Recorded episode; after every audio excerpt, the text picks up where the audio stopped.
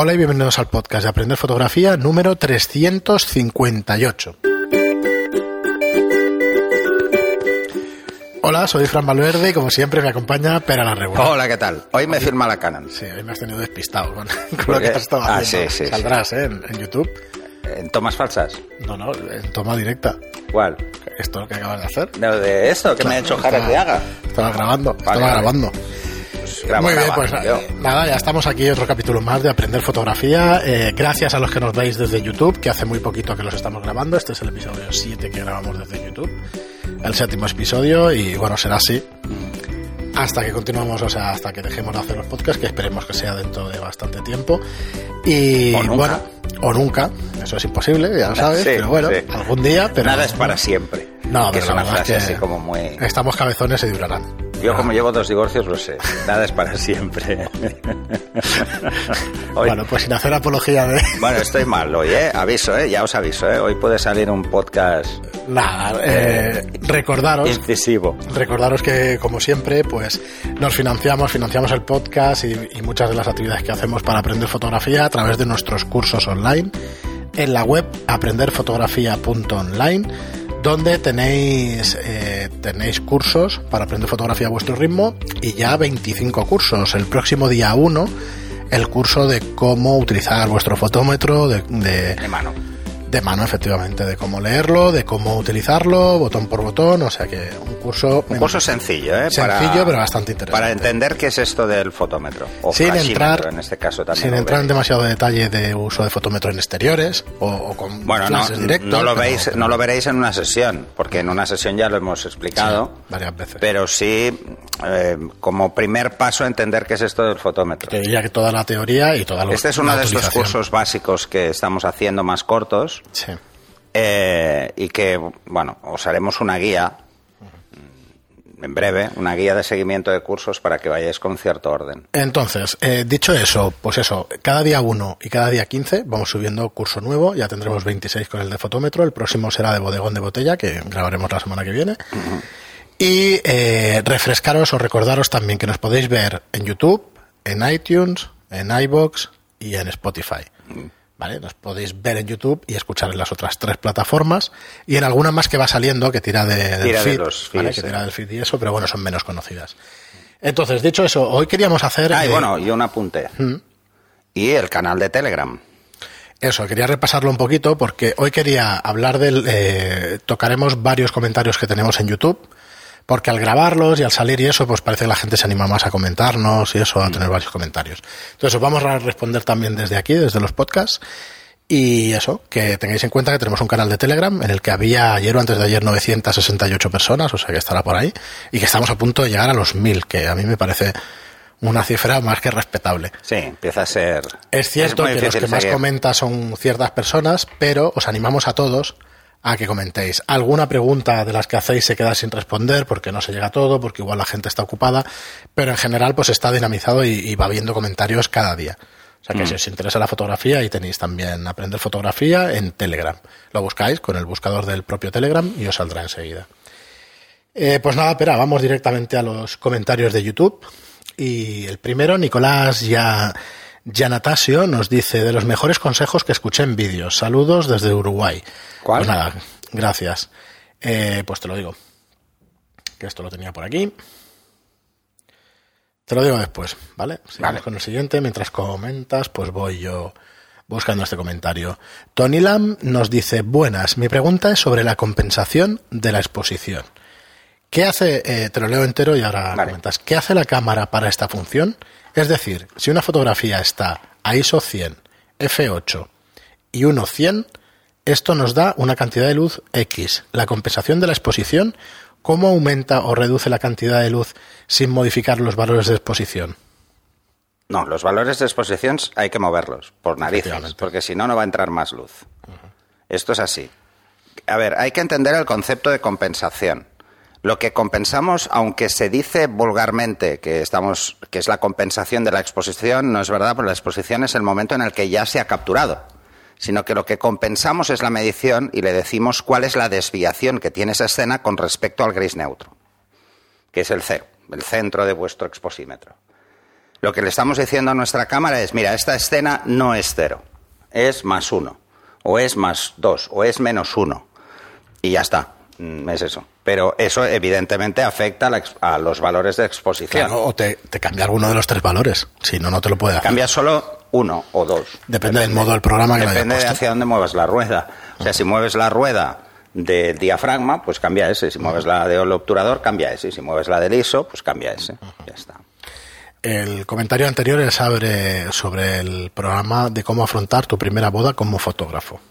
¿Vale? El Ah, vale. 328. Bueno, no sé exactamente qué consejo, pero, pero bueno. Bueno, es que Eh, eh, de, de- Si podéis apuntar el consejo o lo que os hemos dicho, mejor. Sí, cuando refiráis alguna cosa y eso, pues si tenéis alguna Así pregunta, ayudáis al mejor. resto también, ¿eh? Un poco a que vayan a buscar ese punto o que... Y entonces nos sigue diciendo Tony Lam, con respecto a la compensación, nos dice, se me ocurre la idea de que lo que hace la compensación de exposición es aclarar o, u oscurecer el valor de gris medio. No. No, lo que haces es desplazarlo. Que el resultado final sea que el gris medio esté más oscuro, esté más claro, evidente. ¿Vale? Pero no es. no aclara nada. O sea, simplemente le das más luz o le das menos luz. Muy bien. Y seguimos con Fernando J, que nos dice, qué gracia, estoy acostumbrado a escucharos en el podcast a 1,5 de velocidad. Lo tengo así configurado por defecto en el iPhone. Cuando he entrado en YouTube a velocidad normal, me sorprenden vuestras voces. ¿Qué les pasa a estos dos?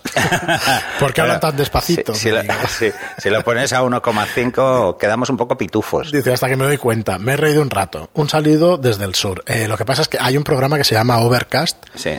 que lo que hace es reducir los espacios eh, vacíos de Ah. ¿sí? Y entonces te multiplica la velocidad reduciendo Pero los si aquí nos pisamos, vacíos. no hay espacios vacíos. Parece que no, pero los hay. Ah, bueno, sí. ¿sabes? Entonces aumenta la velocidad y encima no te queda voz de, de pitufo. El algoritmo este con el que hace la compresión ¿sí? es muy bueno. Ah, es mira. Overcast, que no sé si existe para, para Android, pero súper recomendado. Para los de iPhone, en Overcast, y te lo pones a 1,5 y prácticamente lo escuchas perfecto, como si No, hablara pero él, normal. él no nos oye perfecto si luego nota la diferencia. Vamos más lentos. Bueno, No, pero no solo más lentos. En realidad somos más lentos que como nos escuchas. Exacto, sí, pensamos un poco más despacio. Sí. Pero bueno, sí que es curioso, a mí me ha pasado con, con varios podcasts y eso, Sí. y dices, ostras. A mí me gusta más Venga. mm, a menos, Yo lo recomendaba mucho. queda, borracho total. Bueno, pero eso es para, para reírte un rato. Queda empanado, pero vamos. Eh, a ver, ¿qué os tengo que decir yo con la de la velocidad? Lo recomendaba mucho hace unos meses, o hace un año por ahí. Porque parece que aprendes mucho y muy rápido, pero No, yo creo que es contraproducente. te aceleras. Y estás todo el día acelerado. Como te hayas escuchado una horita de podcast a dos por, llegas Bueno, a mí me pasa- y le exiges a la gente que te responda y dices... Más "Bueno, rápido, tío, ¿no? Tranquilo. No, no, a mí me, a mí me pasa un poco lo contrario. Es, es curioso, pero me pasa desde, desde muy joven. Eh, yo siempre cuando estoy concentrado haciendo algo necesito oír algo. La tele, música lo que sea, cualquier cosa. Eh, porque si no oigo nada, me concentro en exceso y me acelero. Me acelero, No. pero me acelero mucho, ¿eh? Y es malo porque es más difícil interiorizar conceptos. Eh, no sé. Estoy acostumbrado a. Me acoste, por eso, cuando estás estudiando, te acostumbras a que, aunque no quieras, hay ruido. Pues está el profesor hablando, o hay gente, o. Siempre hay ruido. Y cuando estás trabajando, y más yo que he trabajado siempre con equipos bastante grandes, siempre hay ruido en una sala. Eh, de hecho, cuando tenía despacho dejaba la puerta abierta para oír el ruido, porque si no me, me agobiaba mucho, ¿no? Y me pasa esto, a mí me pasa un poco lo contrario. Yo necesito ruido ambiente.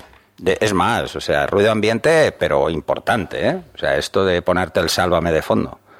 O sea, que se oyen gritos y tal. Ni puñetera idea de lo que dicen, porque no, no estoy por lo que dicen. Música me pongo pocas veces. Esto es curioso. La Porque la música me despista. Porque si es el ritmo, la no, canto. cantar o la me da por sí, cantar. cantas. Y entonces si canto ya es diferente. No la pongo en Pero bueno, inglés, entonces ya no tengo eso que su- se suele decir que los hombres no sabemos hacer dos cosas a la vez. Y yo estoy acostumbrado a hacer más de una No, yo- a la yo vez. no soy capaz. Depende de qué cosas. Iba a decir no soy capaz y depende de qué cosas. No, yo, yo sí, supongo que me he acostumbrado mucho a hacer más de una cosa a la vez. Muy bien, pues nada, seguimos con Anubis Visión. Nos dice, buenas, lo sigo desde Argentina, Buenos Aires. Es excelente todo lo que enseñan. Dan pautas muy bien definidas y desarrollan cada detalle. Muchas gracias. Nada, gracias, No, gracias a, a ti ti. por vernos y escucharnos.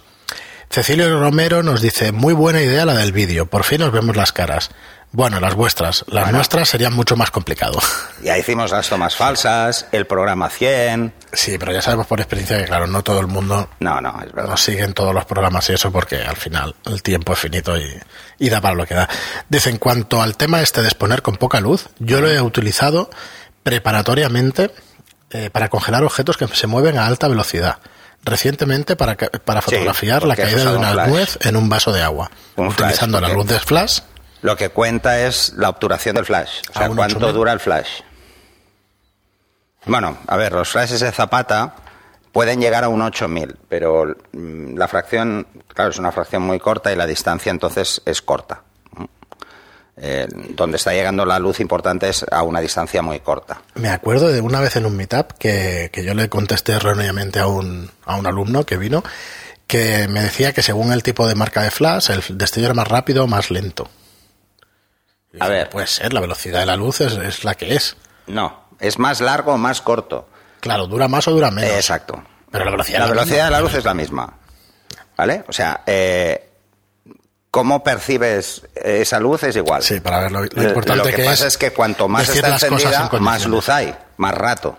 Está encendida y más No luz es que llega. sea más rápido, sino que está más rato encendido. Está más rato y el destello, por lo tanto, parece mayor. Cuanto más cerca, menos potencia es necesaria y más obturación puedes conseguir. Por ejemplo, los flashes de estudio eh, pueden dar un 8000, un 12000, un 20000, pero en potencias bajas. No pueden darlo en potencias altas.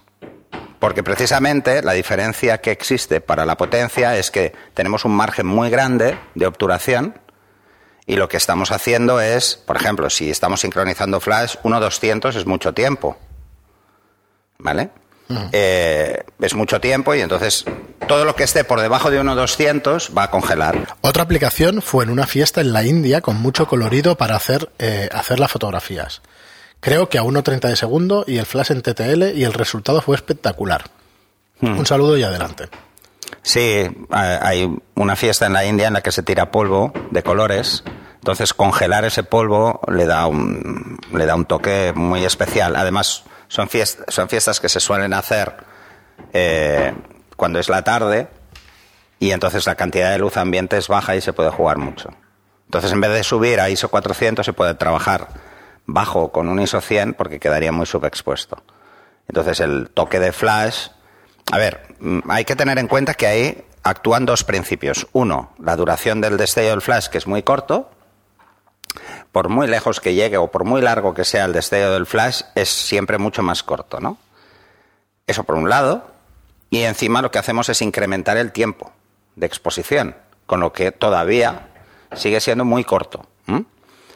Por un lado está ahí. Y luego, si el flash lo tienes montado encima de la cámara, por eso os decía que lo probáis con el flash montado encima de la cámara, hay que tener en cuenta otro principio, que es eh, la luz frontal sube el tono y la luz lateral sube la textura. Así que si lo tenéis muy frontal y el polvo lo tiran ahí delante, pues ¿qué va a pasar? Que le va a dar y va a reflejar toda esa cantidad de color y se va a ver mucho el color. Cuanto más lateral lo ponéis, mm, menos se refleja hacia la cámara. Y como la cámara lo que capta es la luz reflejada, pues ahí tenéis la explicación de que se vea tanto el color. Muy bien, y nada, pues gracias por la, por la pregunta o por el comentario, que es siempre interesante. Lo de la, sobre todo lo, yo lo de la congelar el movimiento en fotografía de alta velocidad, siempre es una cosa que es muy curiosa de ver y eso. Bueno, eh, hay que diferenciar entre alta velocidad y congelar. Y poder congelar. y poder congelar. En la fotografía de alta velocidad eh, es otra cosa. Si tú lo que quieres hacer fotografías de alta velocidad, Eh, bueno, no sé dónde nos habíamos quedado porque, no, porque el hemos tenido el martillo- Martín Pescador este. Ya en principio se ha acabado ya. Eh, Estábamos con la velocidad, con la alta velocidad, con la fotografía de alta velocidad que cambia. No, normalmente se habla de alta velocidad y cuando no es fotografía, es- se habla de vídeo. Porque se graban muchos fotogramas y es un movimiento, ¿no? Pero bueno, es lo mismo. Esto sería captura del movimiento, congelación del movimiento. Por bien. cierto, si me veis hoy mejor es porque me está grabando la Canon. Muy mal. Es que siempre me graba la Nikon. La luz directa. Esta es mi cámara. Ahora sí que es- Me ¿ves? siento bien. me veis más suelto, menos cortado. Eh, nos dice Cecilio Romero, no, ya nos había dicho lo de la, esto de que comentábamos de Flash. Peña López nos dice, llevo escuchando vuestros podcasts casi desde el principio y siempre me imaginé vuestro aspecto completamente diferente sin ni siquiera pararme a pensarlo realmente. Os acabo de ver por primera vez y me ha sorprendido un montón. Supongo que para bien. Esperamos que para bien. Bueno, es, Es pero eso, broma, eso es nos pasa a todos cuando leemos un libro y luego hacen la película. Dice, coño, no me cuadra nada este actor. Nada, en cuanto pasan dos veces la película, luego ya dices, bueno, sí, pues sí, tiene la voz, Sí. que- tiene el cuerpo que corresponde a la voz. Pero Sí. no. Ah, también me ha pasado muchas veces. ¿no? Parezco más joven, ¿no? Con la voz. que en persona. Dice, la verdad es que eh, nunca me había parado a pensar mucho sobre esto, pero como digo, me ha sorprendido. Increíble el podcast 353, cómo fotografiar con poca luz. La técnica de fotografiar con flash, con, con flash, con velocidades de obturación lenta, una pasada. Estoy deseando probar esa técnica. Es muy divertida, Seguir ¿eh? así, sois muy grandes. Saludos. Gracias, a ti por escucharnos. Eh, es muy divertido, ¿eh? Y además eh, le podéis sacar un partido tremendo. Os daréis a- cuenta de que el Flash, ese eterno desconocido, Pues puede sirve para muchas amigo, cosas. sí. Puede ser un amigo fundamental. Yo lo voy a utilizar esta Semana Santa, seguro que lo utilizo y eso. bueno, haces estoy la prueba de estar y a ver si subimos años. alguna foto. Ya probé el 135 el año pasado. No, pero me que refiero que hagas el slow Sí, sí, flash. pero me sirvieron muchísimo los podcasts y tal, y ostras, el que bueno, el porcentaje de concepto de fotos slow buenas... flash es como se entiende, pero no es correcto como concepto, porque el flash no va más lento, sino que realmente eh, es baja velocidad de obturación. Pero es lo que os decía y os explicaba, ¿no? O sea, si la obturación dura todo esto, y 0,3 es todo esto, por, por poner un ejemplo, ¿eh? Eh, el flash dura nada. Esto. Sí, sí, un test, un- Nada. una mínima fracción. Nada. En 1,200 ya Está es haciendo... nada. Bueno, está poniendo 20 centímetros, pues duraría uno. No, menos, Para menos, oyentes, menos. menos, bastante Menos porque es un tercio de segundo. Piénsalo. Menos. Es mucho rato, ¿vale? Muy bien, y Diego Fernando Melo Sierra nos dice también a, través de YouTube. Diego nos escucha por YouTube, por iBox, por iTunes y por Ah, todos los sistemas. bueno, ¿eh? O sea que gracias, Diego. Muchas Eso gracias. pasa. Nos dice espectacular, se ve muy bien. supongo que los escuchas por separado. Me refiero que si ya lo has escuchado en, en- en el podcast, no ves el vídeo Pues o ahí- al revés. Ahí no voy a estar de acuerdo. ¿No? Yo creo que hay capítulos para vérselos, pero varias veces. Pero bueno. ¿En vídeo? En vídeo, la primera, y luego ya te lo pones los Eh, cuando vas a hacer footing y esas cosas. No, lo que pasa es que además eh, hay que tener en cuenta que en vídeo a veces sale algo aquí. Sí, y, Así que- y la verdad es que cuando tengamos fotos y eso, pues estará, estará chulo. Ah, ah, podemos hacer una cosa. Podéis enviarnos también fotos. Si hacéis esto del, del- sí. flash, eh, Mm. pues podéis, si hacéis alguna foto, pues estaría chulo subirlas a la red social o, o que nos las enviéis. Y nos dice, Diego también para acabar, dice que viva la cutancia. bueno, José María, José es- María entonces Gutiérrez. es, eh, claro, es, entonces es que Diego es de los que se los han chupado desde el Sí, sí, principio. desde el principio. Y entonces lo de acutancia debía estar sobre el programa 50 o por ahí que empezamos con el vocabulario. Ya no me acuerdo. Por ahí debe 50, ser. 60, muy, muy, atrás. O sea, llevamos 300 después de la acutancia. O sea que Lo vamos a nombrar como el año cero. Sí, es el año de, el año de la acutancia. 300 programas después de la, del De programa. la acutancia, sí, sí. José María Gutiérrez, que nos vino a ver, eh, nos dice, ha sido todo un placer, un placer hacer de público en directo. Me encanta todo lo que me hacéis aprender. Un saludo. Pues un Ya, saludo gracias a ti por venir. Ya sabéis que estáis invitados, ¿eh? Sí, el que quiera venir aquí en el Hay estudio. gente que le quedará más lejos, pero Alexis Berruiz nos dice, de todos los canales que he seguido, con ustedes es con quienes me voy a quedar sin duda. Incluso ya voy por el 223, incluso ya voy por el 223. Tengo una pregunta. Me quiero comprar una cámara y lo que más me solicitan mis clientes es nitidez. Pues, para, pues es para postear las fotos en sus redes. Mi presupuesto alcanza para una Canon 50D y la 60D. ¿Cuál de las dos me dará más nitidez, considerando que la 50 de 15 megapíxeles tiene sensor con fotodiodos más grandes que la 60 de 18 megapíxeles? Le responden algunos eh, algunos oyentes de, de YouTube, le responden, déjame leer y ahora comentamos. bueno, yo ya te adelanto que la nitidez sobre todo es importante el objetivo. Sí, bueno. es que es por eso decía que hay Vale, vale, que a ver, ¿qué contesta la gente? Dice Alejandro nos dice, más importante que el cuerpo son las ópticas que Ah, le es- pongas. Coincido con Alejandro.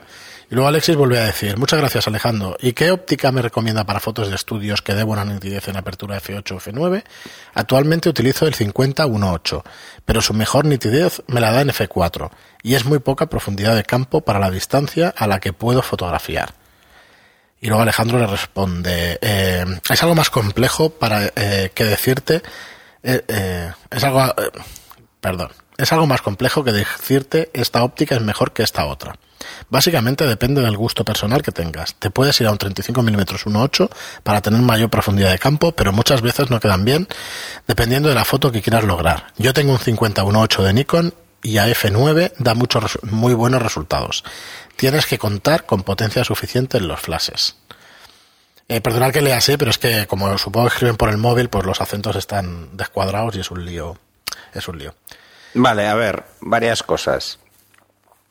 Eh, lo primero, antes de escoger un objetivo, es qué tipo de fotos vas a hacer. En estudio. ¿m? Porque no es lo mismo hacer un bodegón que hacer personas, no es lo mismo, ¿vale? Para un bodegón, por ejemplo, puedes trabajar en- con enfoque manual y para hacer personas, pues mejor que no, la verdad. Entonces, si el enfoque es rápido o es lento, te podría llegar a afectar, aunque poco, ¿eh? Poco. Esto por un lado. Por otro lado, los objetivos, y esto ya lo digo un poco como norma, los objetivos más caros no necesariamente son los más abiertos, ¿vale? Pero los objetivos caros que son abiertos es porque corrigen mejor las aberraciones, que afectan a la nitidez. Un 50, 1.8 es muy barato, tiene, mm, bueno, unas lentes muy pequeñas y entonces, ¿qué pasa? que tiene más aberraciones. Por eso, en aperturas muy abiertas, que es donde son visibles las aberraciones de forma extrema, se nota mucho. Eh, a F4 todavía se ven aberraciones. S50 a F8 probablemente no las veas, o no las veas tanto, porque estamos hablando de distancias muy cortas en un estudio. Eh, por mucho que hagas, ¿eh? si hagas, haces personas, que es cuanto más lejos puedes estar, sigues siendo muy, muy cerca. ¿eh? Un estudio no se suele trabajar a un tiro de 15 metros, es un poco ridículo, ¿no? Así que estamos trabajando siempre en 5 metros mm, del motivo. Y si haces bodegón, estás trabajando a nada, Pues estás trabajando a un metro y medio, dos metros como mucho, dependiendo de la focal. Así que lo realmente importante para ese concepto de nitidez es que tenga sobre todo un buen nivel de contraste. Lo que se llama contraste natural. Eso quiere decir que, no quiero sacar acutancia, pero eso quiere decir que el paso de blanco a negro es muy limpio. Cuanto más limpio sea, mejor. Ahí donde se notan, pues los objetivos fijos tienen mejor nivel de contraste que los zooms, porque tienen más grupos ópticos los zooms, tienen más lentes, ¿eh? entonces van perdiendo contraste, van perdiendo nitidez. La nitidez se ve por ahí, por el contraste. No se ve por otra cosa. ¿eh? Eh, si el fotodiodo es más grande o más pequeño, una full frame versus una APS-C, eh, hay otras cosas que cambian, pero evidentemente también cambia el qué. Que el que tiene el fotodiodo más pequeño tiene mayor índice de difracción, que es al otro lado. O sea, se nota mucho más cuando cierras. Eh, eso es otra. ¿eh? Así que, bueno, hay diferencias. Lo realmente importante es saber a qué, qué tipo vas a usar. Y luego que te compres el mejor objetivo que puedas. eh, porque te va a durar muchos años. Seguramente va a haber varias cámaras. Ese objetivo lo vas a usar con varias cámaras. Irás subiendo el nivel de tu cámara y tu- el objetivo va a ser el mismo. A ver, si el presupuesto, estaba mirando precios, si el presupuesto es crítico, digamos, mejor cómprate la 50D e invierte en objetivos como dice Pera. Si el presupuesto no tienes problemas, cómprate la 60D, que es más moderna. Además, está- Únicamente por eso, ¿eh? Estamos hablando además que dices que es para sus redes sociales. Eh, si es para sus redes sociales, la verdad es que mm, lo realmente importante es el nivel de contraste de la foto, no, no, no la resolución, porque la resolución no la van a ver. La cámara más sencilla o la cámara incluso más antigua tiene una resolución pequeña eh, comparado con las que se están haciendo ahora. Esto lo comenté en un programa. Si vamos a cámaras de hace 10 años, la nitidez sí que era un factor delicado mm, por la construcción del sensor. Y era delicado, pues, ¿por qué? Pues, mm, bueno, porque los filtros eran más gordos, por decirlo de alguna forma. Los filtros que habían, el filtro de vaso bajo era como más gordo. En las cámaras actuales es muy fino, se ha conseguido hacer filtros muy finos, incluso que el, el propio fotodiodo los incorpore y no sea una placa. Así que se ha conseguido minimizar mucho ese impacto de, de contraste en, el sensor. Pero realmente la diferencia está en el objetivo. ¿eh? Ahí es donde vas a notar un cambio de nitidez eh, sustancial. Y por si no lo habías escuchado en ningún podcast, porque has empezado más tarde y todavía no has llegado, no sé si lo había dicho antes, supongo que sí. Sobre todo quitarle el filtro V, ¿eh? para empezar. Pongas el que Varios- pongas. Varios programas que no lo decías, o sea que no- Pongas el que pongas. nunca es tarde para decir esas cosas. No, no, no, no. Bueno, eh, muy bien, pues hasta aquí el programa de hoy. Pero porque resta nitidez, ¿eh? no porque les tenga una manía especial. Porque es verdad. Hemos querido, hemos querido hacer un poco las preguntas de YouTube y eso, pues mm, la verdad es que hemos cuadriplicado las visitas de, de- de las que teníamos antes de, de hacerlo con imagen. Éramos conscientes, pero no dábamos tiempo para más, porque después de grabar luego hay que editar. Si te suena un martillo hay que cortar, ¿eh, Javi? Como hoy, sí. Y bueno, y, y damos además es el- tantísimo es el, trabajo. primer podcast en vídeo que tenemos que cortar. Sí, Por una incidencia externa, sí, que es un tío hacemos un ya martillo. bastante del tirón, pero claro, hay veces que pasan estas cosas, o sea que Sí. esto es normal. Eh, así que nada, eh, de todas formas... ¿Has descubierto si estaba clavando cuadros o era otra No, cosa? estaba haciendo otra cosa que no sé qué, pero me da mucho miedo. Siempre que toca algún vecino o nos sale agua por algún sitio o algo pasa, pero bueno. Eh, pobre chico, que es, la verdad es que son vecinos nuevos y se portan muy bien y siempre les tengo que decir algo cuando no, pero va. Bueno, eso que tiene. Sí. Pues nada, eh, lo dicho, muchísimas gracias por seguirnos en cualquier plataforma que nos sigáis. Eh, espero que no se os haga muy raro vernos así en, en vídeo, en directo, en, riguroso falso directo. Y nada, muchísimas gracias por estar ahí, muchas gracias Lo que, por... se- lo que sería o viniera a ser un directo en diferido. Falso directo. Lo llaman así. No, pero sí es igual, es porque... No, vuelvo a lo de la cospe siempre, no sé por qué. Ah, hostia, es que no estoy nada... Lo que vendría a no ser estoy nada directo en diferido. Todo el mundo los conoce, ¿no? Los en diferido. Vale, vale, es que me hizo mucha gracia la frase.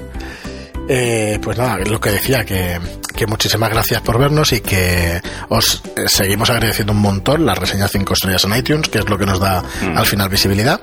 Y bueno, que os suscribáis aquí en, en los Me canales, gusta y ¿no? los comentarios en YouTube, que también hacen visi- visibilidad. Y sobre todo los comentarios se ve que es importante. No, Bueno, no sé claro, cómo funciona el algoritmo. Bueno, Cuanta más interacción, Tiene ¿no? que tener pf, 200 variables, pero de las más importantes probablemente sea la de Son los likes y los comentarios. Y los comentarios. En Facebook y eso pasa igual, o sea que... Bueno, es likes, likes versus visualizaciones y el comentarios tiempo de visualización, tal. porque al final venden publicidad. Esto si no sabéis os lo explico. Ah, al sí, final, al vender publicidad, pues Porque además más tiempo estés en los vídeos, sí. si tienes un vídeo de 30 minutos que son los nuestros, te dice cuál es la media en minutos que lo ve la gente. Sí, y luego, o mucho me equivoco, pero la primera estadística que hay es la retención de la audiencia. Con lo cual, si te lo ponen por ese orden, es que debe ser Sí, claro, de lo más retención de importante, audiencia. ¿sabes? Se llama así. Entonces, bueno, sí, es, de hecho, es una de las cosas clásicas en publicidad.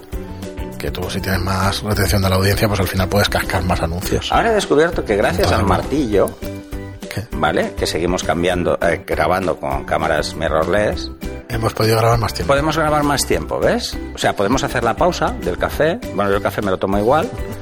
eh, y, seguir grabar un poco el más. capítulo. Pues nada, hasta aquí el programa de hoy. Muchísimas gracias por seguirnos y hasta el próximo programa. Hasta el próximo.